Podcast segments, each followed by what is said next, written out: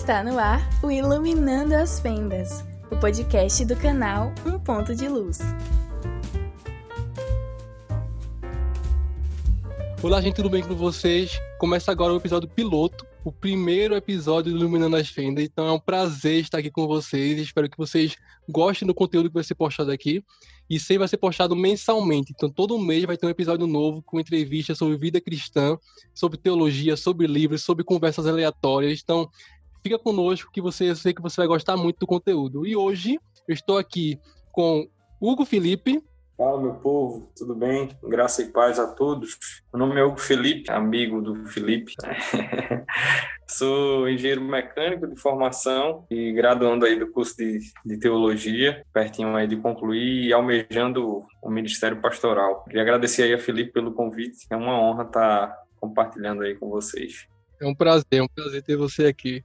E mesmo com um podcast tão humilde desse, Hugo veio aqui né, para acalentar, né, com sua espiritualidade um nível elevado, um nível elevado. e também para conversar conosco o nosso entrevistado, que é o pastor Neto, mais conhecido como Maria Matéria Madruga. É tanto nome que chamam ele que eu fico em dúvida. Se apresenta aí, pastor. Ah, então, é, para mim é uma honra estar aqui, um prazer nesse primeiro podcast e vai ser muito legal estar aqui conversando com vocês. Eu realmente tenho quatro nomes, né? José, Arimaté, Madruga, Neto e, me, e atendo pelos quatro e tem gente que me chama dos quatro, mas sou conhecido aí na igreja, para os amigos, para os irmãos, como Neto, seu servo. Hoje eu pastoreio uma igreja chamada Comunidade Conecte-se com o Senhor, aqui em Dias Dávila, na Bahia. Sou paraibano, engenheiro de produção de formação, trabalho em indústrias aí há mais de 20 anos, tenho um trabalho de consultoria, de formação de líderes que temos feito aí nas indústrias, mas é, o nosso maior chamado e o nosso maior propósito está em servir o Senhor. E vai ser muito legal a gente estar aqui nesta noite, né? Na verdade, a gente está à noite, mas quem vai nos ouvir nos mais diversos horários, vai ser muito legal aí a gente poder partilhar desse bate-papo legal contigo. Você é um um jovem muito especial. tenho certeza que esse podcast e todos os outros, né, que vão vir seguir, vai, vai ser uma bênção para muitas e muitas pessoas. Amém. E hoje, é, eu esqueci de falar, mas aqui são três, né, três não, né? São dois engenheiros e um futuro engenheiro, né? Porque eu não, não sou engenheiro ainda, mas vou chegar lá. E um pastor e dois futuros pastores. Então aqui tá todo mundo em comum, né? Que é tudo falando a mesma língua e tudo falando do céu. E tá, vai ser, vai ser bom demais. É mistério. E hoje vamos falar sobre um tema muito importante que nós estamos passando por ainda, que é a pandemia.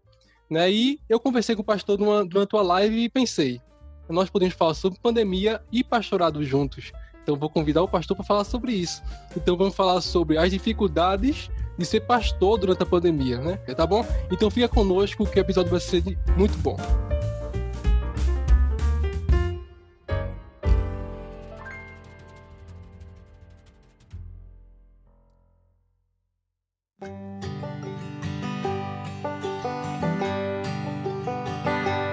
pastor comece falando sobre o seu chamado.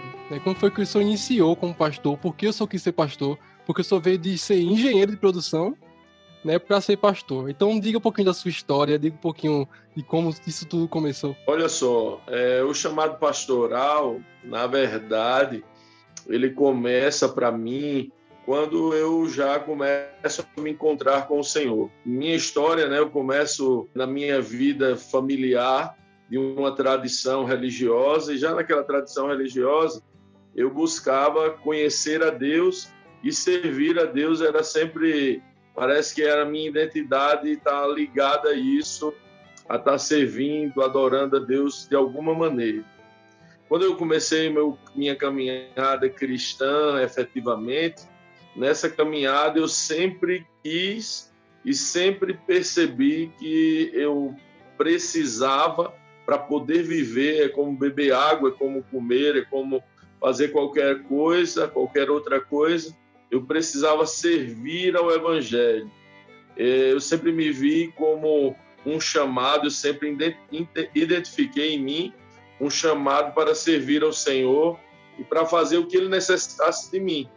Na verdade, não era um plano específico o pastorado, mas se ele tivesse para mim, eu aceitaria. Mas se fosse para qualquer outra coisa, para qualquer outro serviço, para envio, para qualquer outra atribuição. Na verdade, a oração era sempre essa: Senhor, eis-me aqui, aonde tu queres que eu, que eu vá, eu irei. E essa foi a oração que estava queimando em meu coração, coração da minha esposa. E aconteceu vários episódios em nossas vidas. A gente aí como engenheiro, como você bem disse, trabalhando na indústria, a gente foi receber uma oportunidade de trabalho para vir à Bahia. Nós não éramos pastores, a gente já estava na caminhada cristã há alguns anos e viemos para ser gerente aqui de uma uma fábrica aqui em Dias Dávila, na Bahia. E é, a gente pensava que esse era o propósito de Deus.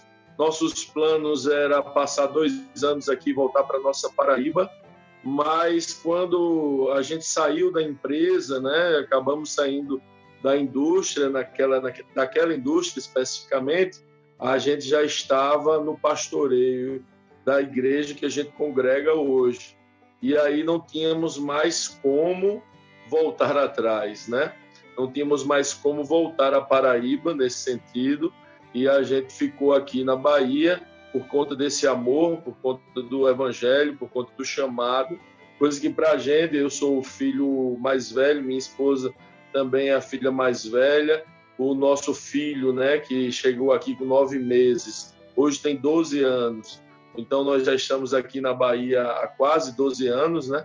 Então, para a gente foi bem sacrificante, mas e a jornada cristã do pastoreio, ela, ela requer um entendimento que a vida é uma vida de renúncia, mas eu não entendo que seja um aspecto do pastoreio, porque até mesmo eu percebo que o que o evangelho precisa, de uma forma geral, é que o cristão tenha a percepção do seu compromisso com o reino, e o seu compromisso com o reino está ligado a renunciar a si mesmo, está ligado a cada dia é, levar a sua cruz, né? Então, eu entendo que, como cristão, esse é o nosso papel. E aí começou a nossa jornada, há mais, mais ou menos 10 anos. Nós temos é, aprendido, errado, acertado com pastores de uma igreja local, onde a gente tem servido o Senhor. E isso para a gente é uma honra, a maior de todas as honras que a gente já recebeu em vida. O senhor falou de uma coisa muito interessante que é, é sobre não precisa necessariamente ser pastor, né? O senhor falou assim, aonde Deus mandar a gente servir, como cristão no geral, a gente vai servir. E eu acho isso muito interessante, porque muitas pessoas estão visando, é, muitas vezes, cargos, uhum. entre aspas, elevados, né, pensando em estar em destaque lá, mas infelizmente não é para glorificar a Deus, né? não é para se renunciar para Deus, mas sim porque ela, ela encarna e almeja aquilo para se orgulhar naquilo que ela está fazendo, para se elevar naquilo que ela está fazendo e não se prostrar diante de Deus, né? Esse é um grande problema, né? Na verdade, a gente criou na estrutura da igreja, que é algo que a gente tem trabalhado para desfazer, e eu quero gastar os meus próximos 20 anos de vida tentando contribuir com a igreja local e com a mentalidade das pessoas que eu puder alcançar, para que a gente possa rever essa esse princípio é, e essa hierarquia dentro da igreja, como a gente recebeu. Eu percebo, é, Felipe, que isso é uma herança do papado, né? A gente, na verdade, é, fez uma reforma e nessa reforma nós protestamos contra o papado sobre a Igreja Católica, no caso, só que nós geramos milhares de papinhas que estão dentro das igrejas e esses papinhas eles governam aquela igreja e lideram aquela igreja e aquilo é, é visto como um cargo e como sendo um cargo as coisas acabam levando para um princípio de vaidades e de orgulho que não se trata nada a ver do evangelho e nem do ministério que Cristo nos proporciona. Eu acredito uhum. muito que uma igreja saudável é uma igreja que vive os cinco ministérios e os cinco ministérios eles são é, livres é, e se submetem um ao outro.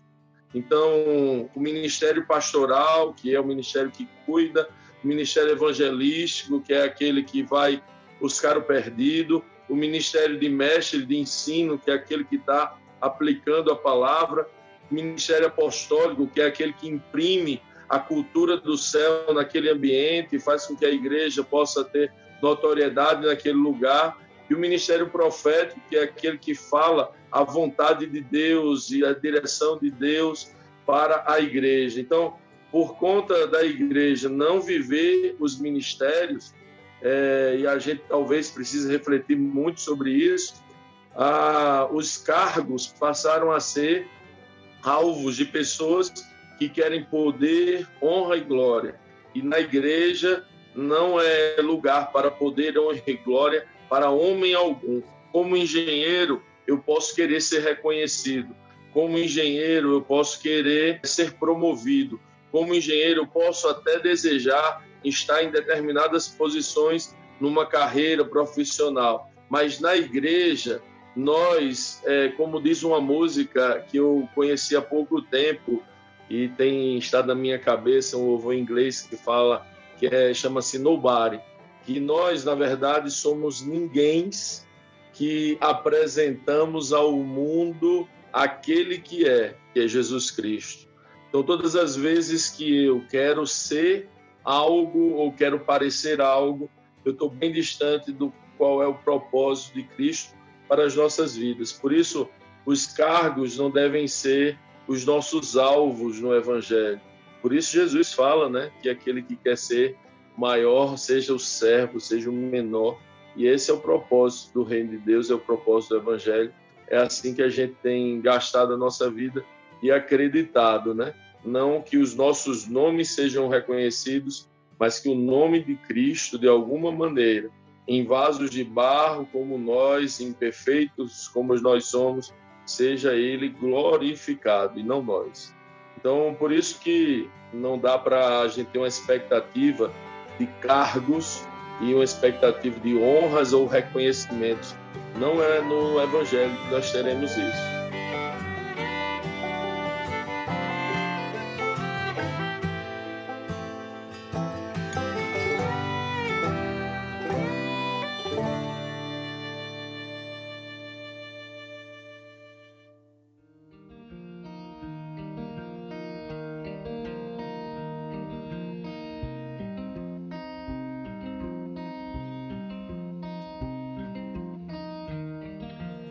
Assim, uma coisa bem interessante, né, pegar um gancho sobre é, o que o senhor está falando, pastor. É, um outro aspecto é, relacionado a como os crentes enxergam, é, trazendo para esse contexto da gente de profissão, é, eu passei vários anos da, da minha vida com uma visão de que o serviço ao Senhor era o serviço eclesiástico. Você estaria servindo hum. a Deus quando você estivesse na, na igreja, dentro do templo, não é? E muitas vezes, muitas pessoas se sentem até deslocadas porque as funções não é mais de destaques que a gente vê, ministério de louvor, mas nem todo mundo não é tem vocação para música, ministério da palavra nem todo mundo tem e não é, às vezes algumas pessoas entram em crise porque pensam que servir a Deus não é trabalhar na obra. O que é trabalhar na obra? Essa frase tão falada é você estar dentro da igreja, abrindo a porta, fazendo alguma coisa, e a gente esquece de glorificar ao Senhor né, no dia a dia, né, que é onde a gente até passa mais tempo, né, no trabalho, né, em casa, né, principalmente em casa. Então, é, eu creio também que né, faz necessário a gente né, difundir né, essa, essa nova perspectiva. Né? Na verdade, que não é nova. Né? Paulo, Jesus, olha, glorifique ao Senhor em tudo, não é? Tudo que você for fazer, faça para a glória de Deus. Então, não é? Eu passei, particularmente, passei é, bons tempos durante a graduação em crise por conta disso, porque em, quando, quando eu despertei não é, para para um amor assim mais profundo e íntimo pela palavra que foi a partir daí que veio assim o desejo para o um ministério pastoral? Não foi nem em si pelo pastorado em si mas um amor tão grande pela palavra que começou a queimar um desejo de passar para outras pessoas de ensinar de compartilhar só que isso estava no meio da graduação. E eu comecei a entrar em crise. Eu disse: Poxa, eu tenho que largar tudo. Eu vou largar, vou abandonar e vou para o seminário. E não, agora eu vou servir a Deus. E eu entrei em crise, disse, irmão, e agora? Mas, poxa, eu tô aqui no curso, eu só não desisti do curso porque minha mãe não deixou. Ela disse, não, conclua, você vai até o final. Não, conclua, porque né, você já vai ter uma profissão e tal. Só que foi muito tempo para eu desconstruir essa ideia né, de que a gente glorifica o Senhor e a gente tem um alcance muito maior quando a gente é excelente na profissão, quando a gente né, se conecta a muito mais pessoas do que só no âmbito eclesiástico. Né? Cara, isso é uma virada de chave que foi para mim também muito importante. Você sabe que um dos problemas que vem com. Eu, eu, eu entendo, não sei como vocês veem, mas eu entendo que nós ainda estamos em reforma, né? E um dos problemas da reforma, ou uma falta, não, não, não digo a respeito de um problema específico, eu acho que tudo é a construção da maturidade da igreja. Um outro ponto, eu falei no primeiro, na outra fala, mas um outro ponto é exatamente esse que você está colocando. Porque nós dividimos a vida das pessoas em sagrado e secular, como se o sagrado tivesse dentro dos templos e o secular tivesse fora, e nós podíamos ser, e a geração anterior ensinou assim e viveu assim, não criticando a geração anterior, mas era era a revelação que eles tinham até então. É, era de, olha, eu posso viver uma vida na igreja e eu posso viver uma vida no mundo secular, né? E isso é muito complicado. Quando eu me deparei com uma situação onde eu já estava na igreja, eu já era é, até já era ministro do evangelho, mas eu percebi que na, na, no meu trabalho, no meu dia a dia, eu não estava sendo o servo do Senhor que eu tanto queria servir e amar o Senhor e apresentar o Senhor por onde eu passava. Eu era é, muito arrogante, prepotente, ignorante, então eu era uma pessoa dificílima, mesmo após o início da caminhada até o momento em que essa chave para mim virou e eu entendi que o meu ministério, ele na verdade, ele não se manifesta especificamente dentro, dentro do templo, mas o evangelho de Cristo, o reino de Deus, o governo dele, ele anda aonde eu for e aonde eu estiver, aquele ambiente ele é condicionado pelo evangelho que habita em mim. Então, quando eu passei a entender isso, como da mesma forma, pelo que eu entendi da sua fala, aquilo virou uma chave na minha vida e eu passei a entender que aonde eu for, seja no trabalho, seja em casa, o, o problema era tão sério antigamente, né, irmão? Que o que mais a gente via era filhos de homens e mulheres de Deus é, não quererem nada com igreja, porque nem em casa os pastores ou líderes ou pessoas, né, vamos botar entre aspas assim, religiosas, em casa ele era cristão, ele só era cristão na igreja. Na igreja ele, ele servia, mas ele não servia em casa. E aí tem uma palavra que tocou muito a minha vida, que condicionou todo o restante. A palavra cultivar na palavra de Deus e cultuar quando é, Deus fala para Adão que Adão deveria ir para o, para o Éden e lá ele o deixaria colocando no jardim para cultivar e guardar o Éden. E aquela palavra cultivar né, é a mesma palavra de cultuar. É usada a mesma palavra que é a palavra no original chamada abad. Então, quando eu percebi que quando eu estou, por exemplo, cultivando a minha família, o jardim que Deus me deu e me concedeu, quando eu estou no meu trabalho, eu estou cultivando os meus amigos, levando a palavra, o amor, o perdão, agindo de uma forma íntegra, sendo um modelo, um exemplo de Cristo, e sendo verdadeiramente corpo de Cristo onde eu estou, eu estou também cultuando a Deus. Então, isso para mim que você falou é muito relevante e muito importante, porque muda toda a minha perspectiva. Então, sim, eu sou um engenheiro que estou ali vivendo a engenharia do céu, aonde eu estiver. né? E dentro da igreja, ou dentro do templo, ou no trabalho, na indústria, eu estou sendo ministro do Evangelho 24 horas. Isso é fantástico para mim. Até é, várias conversas que eu tive com o Hugo sobre exatamente sobre esse assunto, né? Porque algumas coisas que a gente faz dentro da faculdade, projetos, atividades e tudo mais, a gente esquece que até isso é um modo de glorificar a Deus, né? A gente fazer cada coisa com excelência. E tem um versículo que Eclesiastes que chamou muito a minha atenção, que é até na versão da Nova Bíblia Viva, que é Eclesiastes 2:7. Eu nunca vou esquecer esse versículo, que ele fala: "É melhor terminar as coisas do que começar". Então, a gente ensina como a gente vai pegar cada coisa, como a gente vai fazer cada coisa, e que cada coisa que a gente fizer, seja projeto, seja atividade, seja pastorado, seja evangelismo, a gente tem que fazer com excelência. Né? A gente tem que começar, fazer com excelência e terminar e dizer assim: eu glorifiquei a Deus, mesmo não sendo uma coisa cristã. Né? Mesmo sendo coisas que é denominado não cristãs, seculares, que, mas que nossa vida vem emanar o evangelho mesmo em locais que não têm o evangelho, né? Isso é coisa, isso aí é, a gente tem que mudar esse pensamento para realmente viver o evangelho fora das quatro paredes, né? A gente cultua Deus, é importante, mas a gente tem que mostrar o testemunho de cristão também fora das igrejas.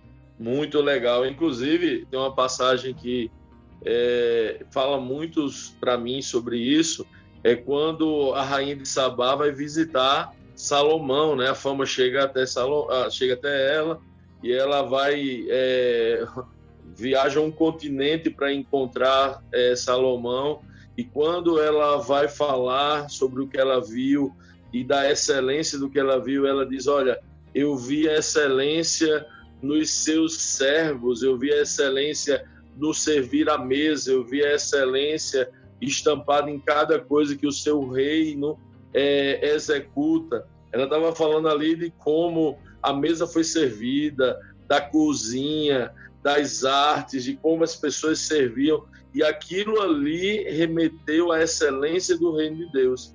É bem por aí, bem isso que você está falando, e isso é, também é, é muito transformador, né? a gente ter a perspectiva que somos o reino de Deus na universidade, o reino de Deus na escola, o reino de Deus no trabalho, como cidadão, nós somos o reino de Deus se movendo sobre a terra. Aliás, é por isso que o reino é e o reino ainda será, né?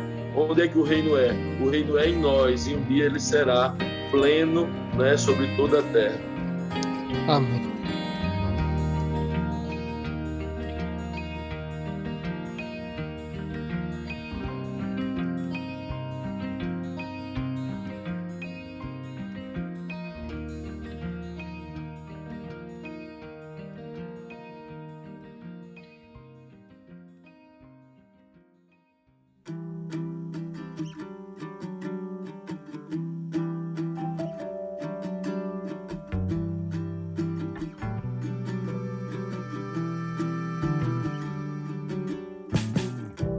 Como é que foi para você é, essa nova experiência, né?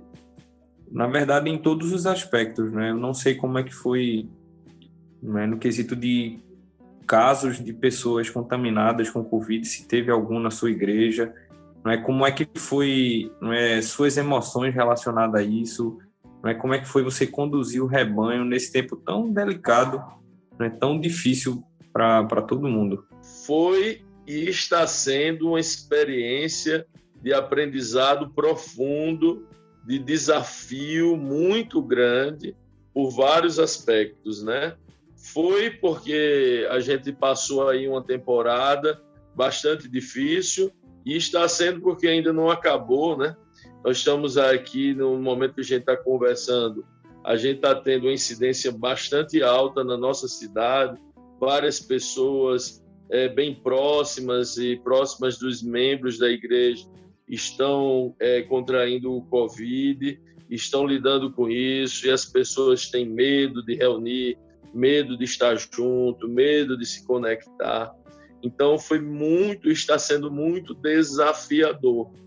É, a, e esse, dentro desse contexto todo, tem muita coisa envolvida em muitos aspectos, os aspectos que eu julgo serem positivos e aspectos muito difíceis, aspectos negativos mesmo. Os aspectos que eu vejo que foram positivos e que a gente teve que lidar é que é, muitas pessoas elas redescobriram aquilo que nós temos, é, vamos dizer assim, ministrado, que o Espírito Santo tem falado com a igreja sobre uma vida de relacionamento com o Senhor. Quando é, a gente não pôde chegar como pastores, ou quando a igreja é, ficou limitada a, a conexões virtuais, a conexão real mais palpável passou a ser a conexão mais importante, que é a conexão com o Senhor. É verdadeiramente redescobrir o caminho do lugar secreto de Mateus 6,6, é verdadeiramente redescobrir o lugar da confiança. É, Deus trouxe para a igreja uma expectativa da ressurreição, renovou a verdadeira esperança da igreja, que não é, é passar impune a uma tribulação ou a angústias ou a dores ou a enfermidades, que isso também é um outro ponto que a gente, eu creio que a igreja vai acordar, mas a igreja passou a lembrar que a nossa maior esperança é a ressurreição, que a nossa maior verdade está no pós, não no agora, não nas bênçãos chegando, não nas bênçãos que eu atraio ou que Deus pode proporcionar, mas verdadeiramente na maior bênção, a vida eterna. Então, eu vi irmãos é, queridos se despertarem. Nós temos uma, uma irmã que da nossa igreja, tem um, alguns outros casos, mas que estão vivendo a plenitude do amor ao Senhor nestes tempos difíceis. É, essas pessoas que conseguiram retornar ou viver com mais intensidade essa conexão com o Senhor, esse lugar secreto, elas puderam experimentar nesse ano um crescimento espiritual, mesmo diante de dificuldades extremas, muito grande que elas não teriam vivido ou não tinham vivido até então. Agora, quais foram os aspectos mais desafiadores, é que algumas pessoas que não, não viviam verdadeiramente essa perspectiva de conexão com o Senhor, elas usaram ou se deixaram ser dominadas pelas dificuldades. As dificuldades de se conectar, a gente passou alguns meses fazendo é, cultos online, apenas online. Hoje a gente está fazendo online e presencial há uns dois meses apenas, mas nós ficamos aí uns cinco meses, seis meses só no culto virtual, no culto é, online. E algumas pessoas, de fato, elas não conseguiram manter a conexão, elas não conseguiram manter a conexão com a igreja e não conseguiram manter a conexão com o Senhor. Então, essas pessoas, elas paralisaram no caminho, infelizmente. Porém, o que, é que nós fizemos para tentar manobrar é, e ajudar essas pessoas durante a pandemia? Nós trabalhamos aqui com pequenos grupos, né? É, reuniões de pequenos grupos. A gente acredita numa igreja de duas asas, é a igreja que vive a comunhão no templo e vive a comunhão nas casas.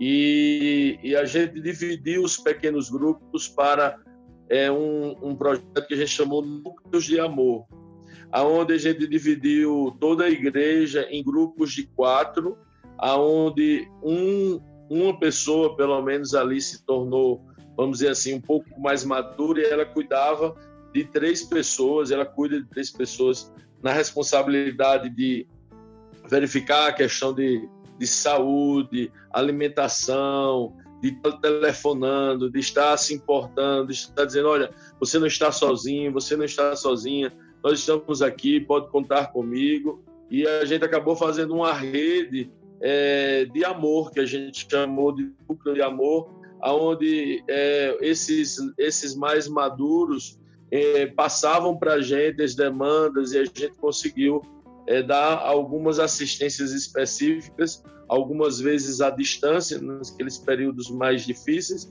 outras vezes podendo, né, de uma forma com todos a, a aquele critério de segurança, dar uma assistência é, às famílias às pessoas. Mas muito complicado, muito difícil, muito desafiador.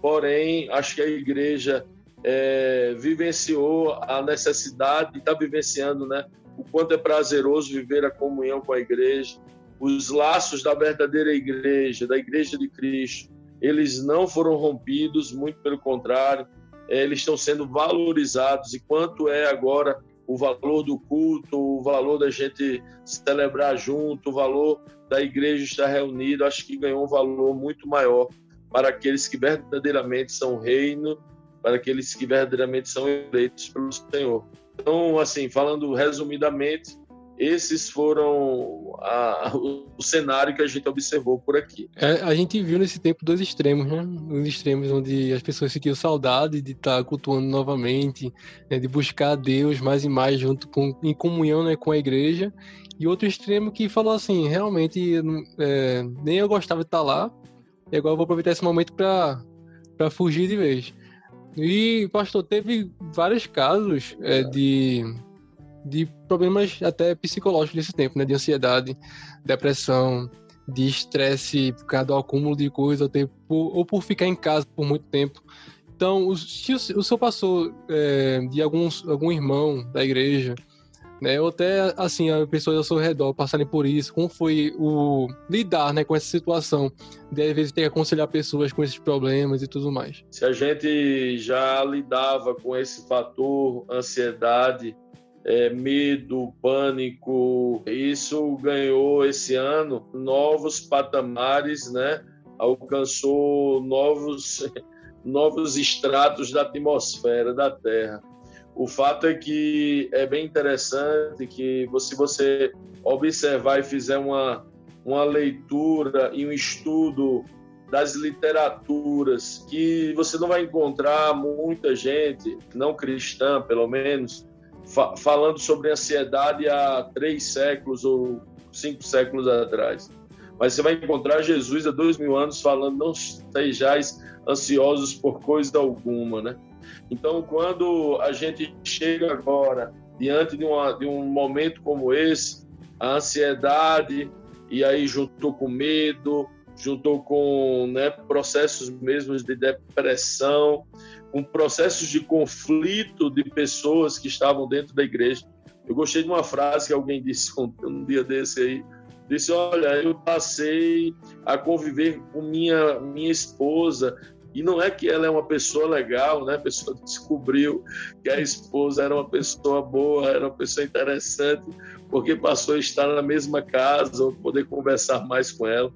E, e tudo isso realmente aconteceu. E qual foi a, as nossas, o que, que o Espírito é, nos orientou foi a lidar com isso, apresentando o verdadeiro Evangelho, aquele que não apresenta uma proteção para a sua vida hoje, é, não apresenta que, ah, não, o Covid não vai chegar à tua porta, mas sendo muito verdadeiro, falando que, olha, se o Covid chegar até você, é, nós estaremos juntos, nós amaremos você, você não vai estar só, o Espírito Santo, Deus, vai estar contigo em todos os momentos, mas, sobretudo, você tem uma promessa de ressurreição, de vida eterna.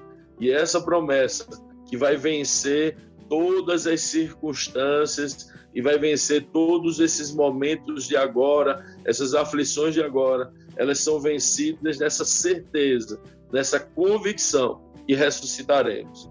Então, nós tivemos casos aqui de pessoas da igreja, de familiares que de forma muito conflituosa, né, passaram a, até ver determinadas tratativas, principalmente no retorno da igreja, que foi complicado, está sendo complicado, retornar com os cultos, com as reuniões, e muita gente ainda temendo, com medo, e a gente entende isso, a gente não forçou a barra em nenhum momento, a gente é, apenas tem insistido para que as pessoas encontrem o Senhor e confiem no Senhor, no sentido não de que não vai haver dor, nem que não vai, não vai ter a doença, mas no sentido que, olha, se chegar Deus e a ressurreição e a vida eterna está ao nosso alcance, com muita, com muita prudência, né, com muita vigilância, sem é, histeria, sem fanatismo, sem fazer com que as pessoas se submetam a riscos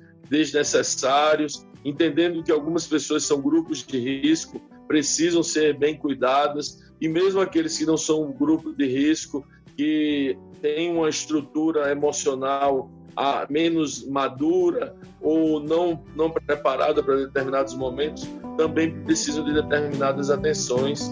E foi assim que a gente é assim que a gente lidado nesse momento.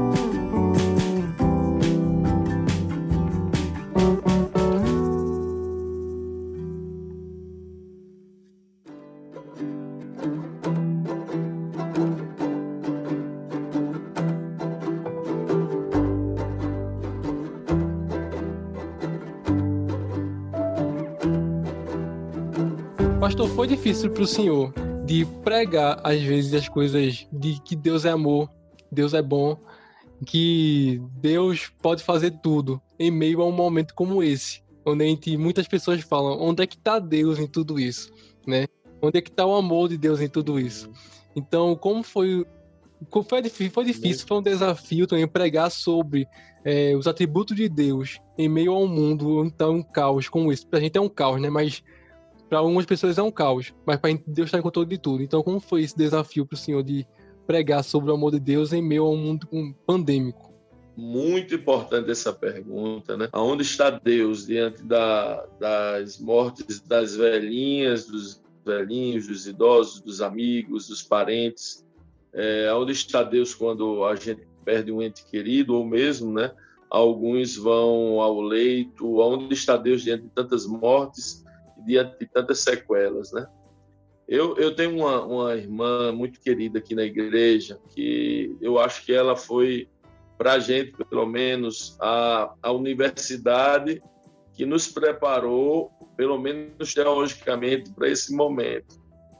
Eu, eu costumo dizer que algumas pessoas é, têm um currículo de dores e de sofrimentos que é, é algo assim muito difícil. Eu tive bons pais, né? Pais muito amorosos, maravilhosos na verdade. Eu me sinto é, o homem mais amado pela minha esposa, me sinto o mais amado do mundo. Tenho um filho também amoroso, tenho bons amigos. Então toda a minha vida eu eu tive a oportunidade de ser muito amado, de ser muito cuidado. Né? Nunca tive doenças muito graves, apesar de ver algumas pessoas é, da família tendo. Então, eu não tinha essa experiência com dores e com sofrimentos, né? E aí tem uma, como eu ia falando, uma das irmãs que chegou e que Deus nos entregou para é, servi-la e amá-la, ela tem um currículo de dores absurdo. Ela foi abandonada pelos pais quando muito criança, é, passou a ser cuidada por uma tia, foi estuprada por um tio, é, abandonada de várias formas, casou-se muito cedo com um homem adúltero e violento que passava meses fora de casa, teve quatro filhos. Esse homem é, abandonou com esses quatro filhos e ela, depois de ter criado esses quatro filhos, um dos filhos se envolve com drogas e, enfim, vive uma vida de muitas dores, né? E aí ela apareceu na nossa vida já há uns cinco ou seis anos e a vida dela me fez estudar e buscar essa resposta. E um dos livros que nos ajudou, uma das pessoas que nos ajudou bastante, é, foi C.S. Lewis, quando ele fala, se eu não me engano, o título do livro é A Questão do Sofrimento. E eu comecei a entender e a buscar entender por que, que havia tanto sofrimento e por que as pessoas sofriam tanto e padeciam tanto. E isso, essa caminhada, essa trajetória, acaba respondendo essa sua pergunta, quando a gente fala sobre a pandemia, quando a gente fala sobre um monte de milhares de pessoas sofrendo com medo, dores, problemas econômicos, problemas sociais, problemas de saúde, e como a gente vai falar o atributo do amor de Deus diante disso. E, e a resposta, querido, é que toda dor ela tem dois aspectos. Primeiro, é, conforme Romanos nos mostra, a dor ela é consequência da depravação do homem e entenda o homem aí como da humanidade. A gente vê que Adão cometeu no Éden um pecado, né? E com este pecado cometido por Ada, veio dores e sofrimentos sobre eles, veio dores e sofrimentos sobre os seus filhos e os filhos dos seus filhos, sobre toda a natureza. Então, todos foram atingidos e viveram e vivem a consequência de um pecado. Eu acho interessante que a palavra fala que a partir do pecado, os cardos, né, os espinhos e as ervas daninhas surgiram na natureza. A palavra vai dar a entender, vai mostrar, aliás, que a própria serpente ela foi é, penalizada, Eva foi penalizada, a mulher foi penalizada e passou a ser chamada Eva por conta disso. É, Adão foi penalizado e toda a sua descendência.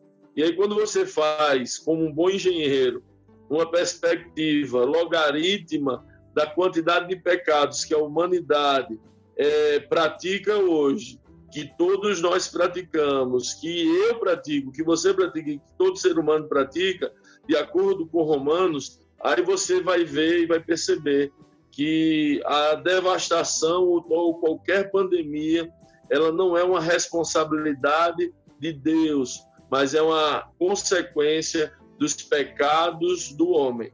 E, e, e aí esse é o primeiro ponto da questão da dor toda dor ela é consequência do pecado da humanidade, não da vontade amorosa de Deus.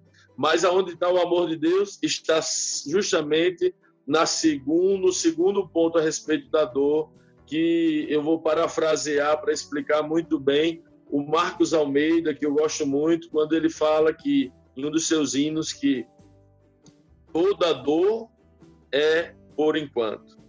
Então, a primeira, a primeira, o primeiro aspecto que a gente ministrou para as pessoas, a igreja, as pessoas ao nosso redor, é que a dor ela é consequência do pecado da humanidade, não especificamente mim, eu não pago exatamente pelo pecado que eu cometo, mas a humanidade comete e todos nós acabamos padecendo pelo pecado da humanidade.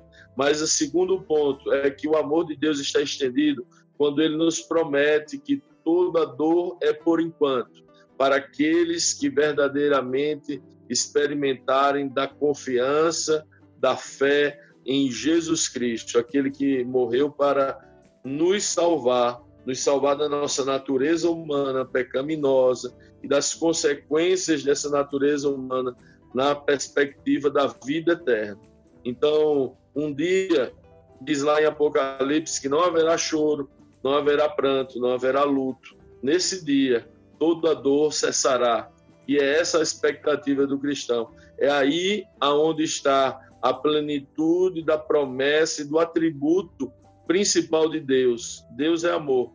E ali haverá manifestação. Porque nós, sendo depravados como somos, pecadores como somos, segundo Romanos nos, nos apresenta, nós receberemos através da providência da graça misericordiosa do Senhor Jesus, a salvação eterna, o amor eterno e o livramento, sim, lá de todas as dores.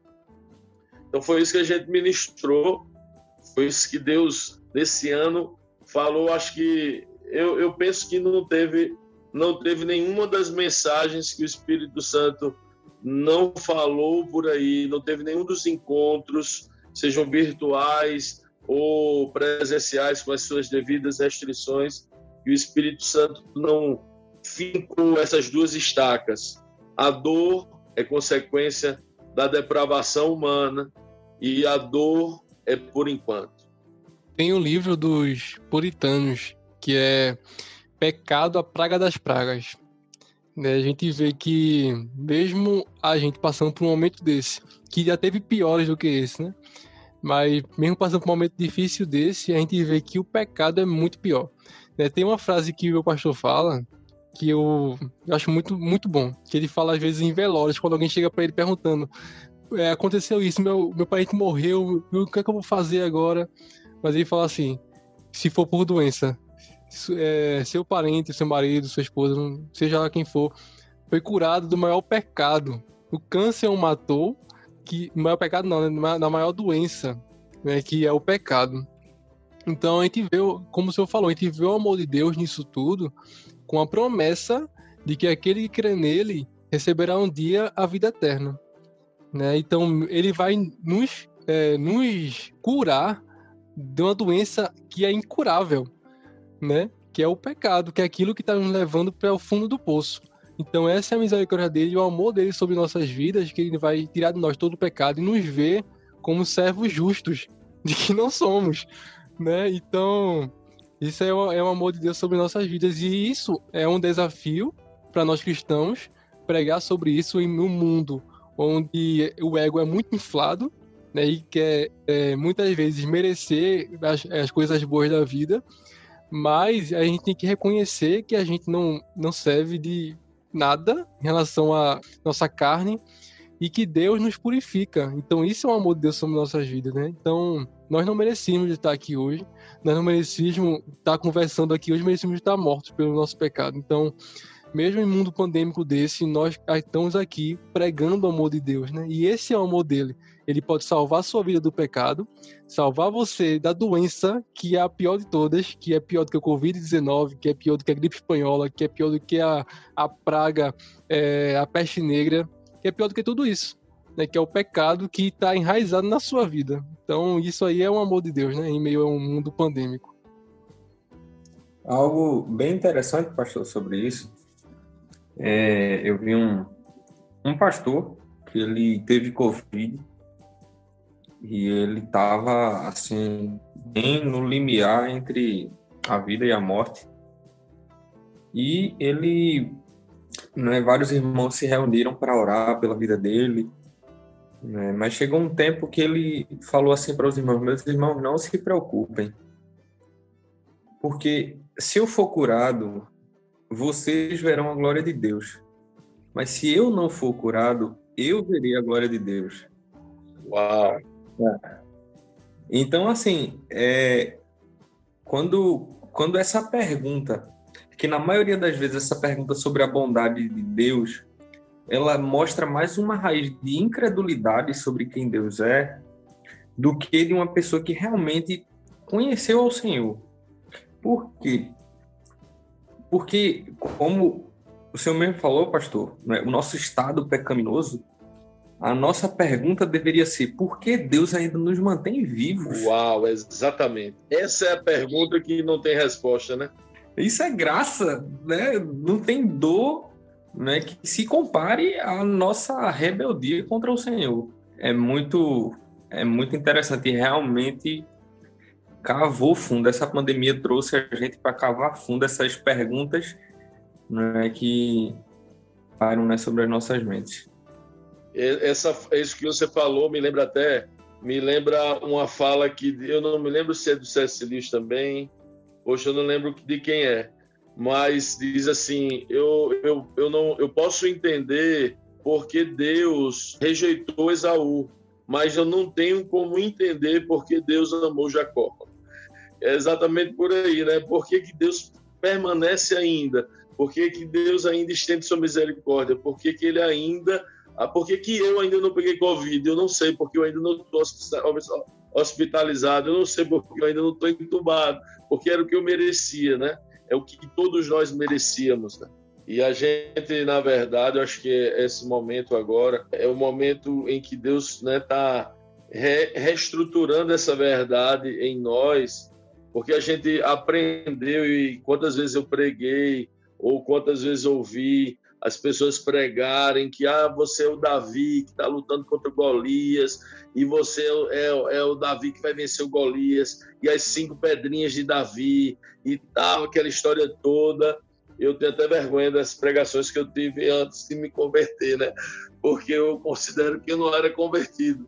Então, o que, que acontece? Eu não sou Davi, você não é Davi. Nós somos como aqueles é, homens que não conseguiam nem olhar para o gigante. E, e, o gigante não é um câncer, o gigante não é a AIDS, o gigante é, nem é a condição financeira, o gigante nem é o Covid, o gigante é o pecado. E Davi quem é o nosso Davi? Davi é o nosso Jesus. Jesus é aquele que corta a cabeça do gigante chamado pecado e que vence sobre o pecado. Ele é o nosso Davi. Nós somos aqueles, somos aqueles homens covardes que não conseguiam olhar nos olhos de Golias e estava ali se escondendo e não podia nem ver o gigante. O nosso gigante, ah, que precisa ser vencido e é vencido por Jesus Cristo, não por nós. O nosso gigante é o pecado, como você bem disse aí.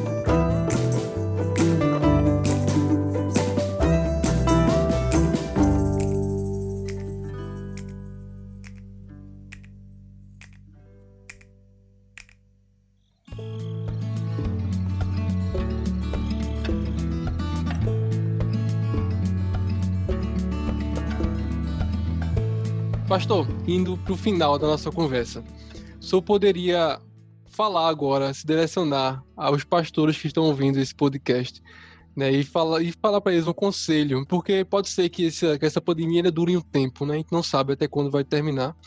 Então, se eu poderia dar um conselho a eles, falar um, uma palavra de conforto, ou o que vem ao seu coração, para que eles venham a a se alegrar nisso tudo em meio a esse caos, ainda assim ter forças para continuar.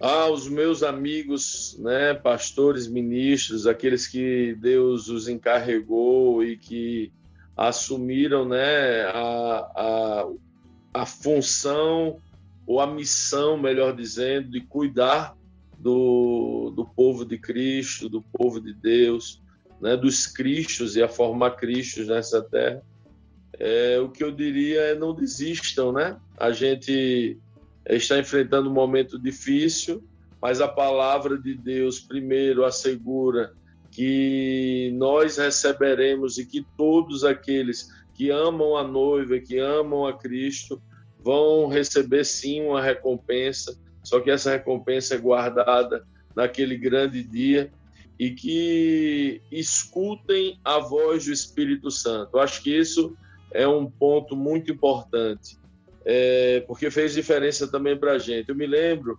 que logo no início havia uma confusão muito grande. Os governos, os governos estavam confusos. Um diziam que era para isolar, outro dizia que não era para isolar. Um dizia que ia morrer todo mundo, outro dizia que é, ia ser uma gripezinha. E, e a igreja ficou bem dividida também, porque uns apoiam um, outros apoiam outro, e a igreja entrou numa dividida de bola que não pode entrar. É, a igreja ela precisa cumprir o papel e o ministério profético. E qual é o ministério profético? Anunciar a vontade de Deus. Então, o Pedro, é, na carta, na, acho que é a primeira carta de Pedro, ele fala especificamente aos pastores, ele diz, ele diz para que os pastores, para que os líderes pastoreiem o rebanho, as, as ovelhas. E aquela palavra pastorear, ela significa cuidar, proteger, é, proteger do perigo, guardar em proteção. Então, o nosso papel é proteger o rebanho de Cristo, do maior mal, o pecado, é claro, através né, da, da, da palavra de Deus, através do confronto do Evangelho, que não somente transforma, é, não somente melhora uma pessoa, mas transforma genuinamente a essência de alguém. No entanto, é, nós também temos o papel de cuidar do corpo, da alma e do espírito, né?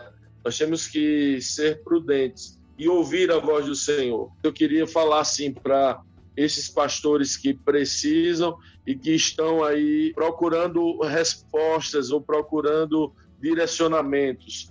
Eu quero dizer para os meus amigos, pastores, meus irmãos, que vocês e nós precisamos ouvir a Deus e não somente ouvir, mas continuar ouvindo. Se Abraão, quando ouviu a voz de Deus dizendo: Olha, vai lá e sacrifica Isaac, se ele não continuasse ouvindo, ele teria sacrificado Isaac.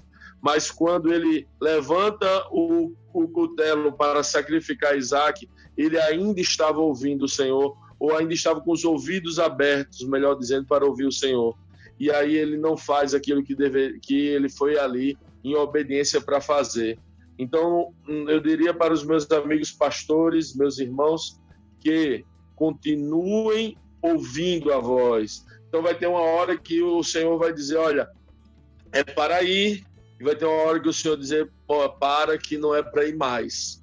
Então, é necessário que a gente busque a presença do Senhor, viva em, de forma exemplar conexão com Ele, para continuar ouvindo a vontade dele para os dias de hoje e para o dia de cada dia, né? Porque existe um maná, existe uma palavra, existe uma revelação, existe um propósito de Deus para cada dia e cada circunstância.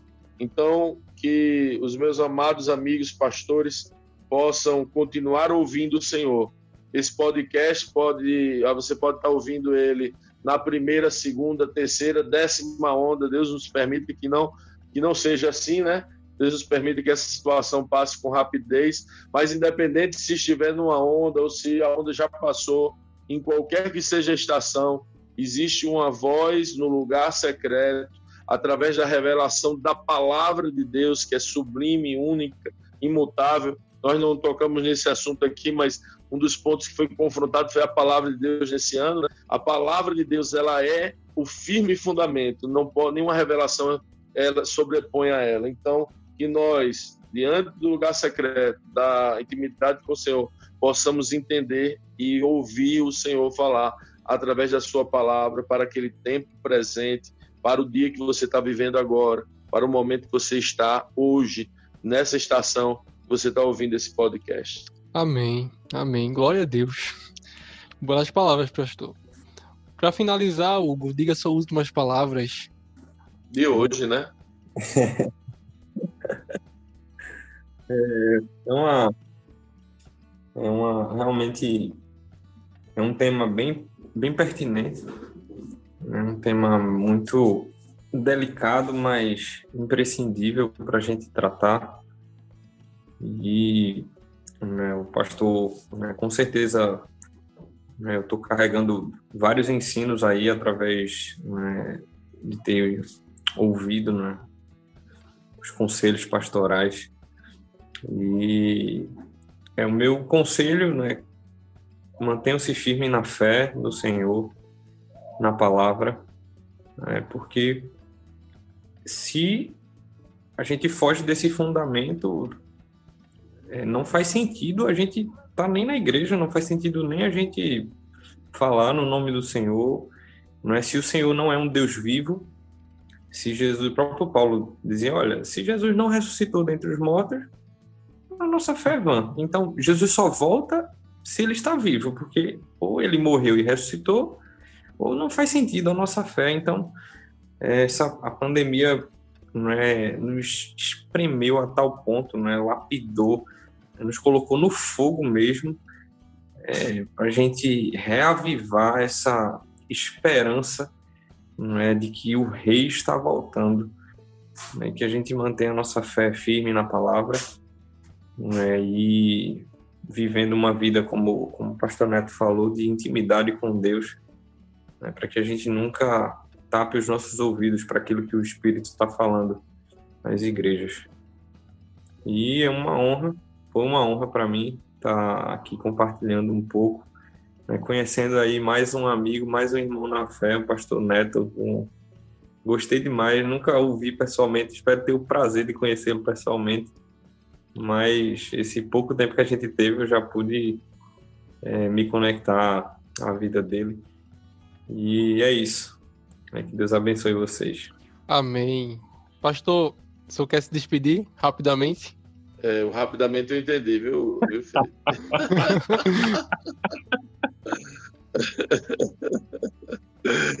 Quero agradecer a Deus aí por, pela oportunidade de aqui. Foi muito bom estar aqui nesse podcast. É o meu primeiro também podcast, que legal. E feliz aí conhecer você, Hugo. Eu, é um prazer também, viu? É um, sempre uma honra conhecer mais um irmão, mais um Cristo, né? O corpo de Cristo. Nós somos um em Cristo Jesus. E sim, que Deus nos permite a gente estar junto, adorando, conhecendo e falando mais desse Senhor mais e mais vezes. Quero agradecer a vocês dois por ter aceitado o convite. Espero que você esteja aqui mais vezes, que é sempre bom conversar com vocês. E que você que esteja ouvindo, é, espero que você tenha sido confortado né, pela palavra, que você tenha visto realmente como é o verdadeiro evangelho, que em meio ao caos desse, você venha se apegar mais a Deus, mais ao evangelho dele e na esperança né, de um dia encontrar com ele no céu. Então que Deus abençoe você e até o próximo episódio.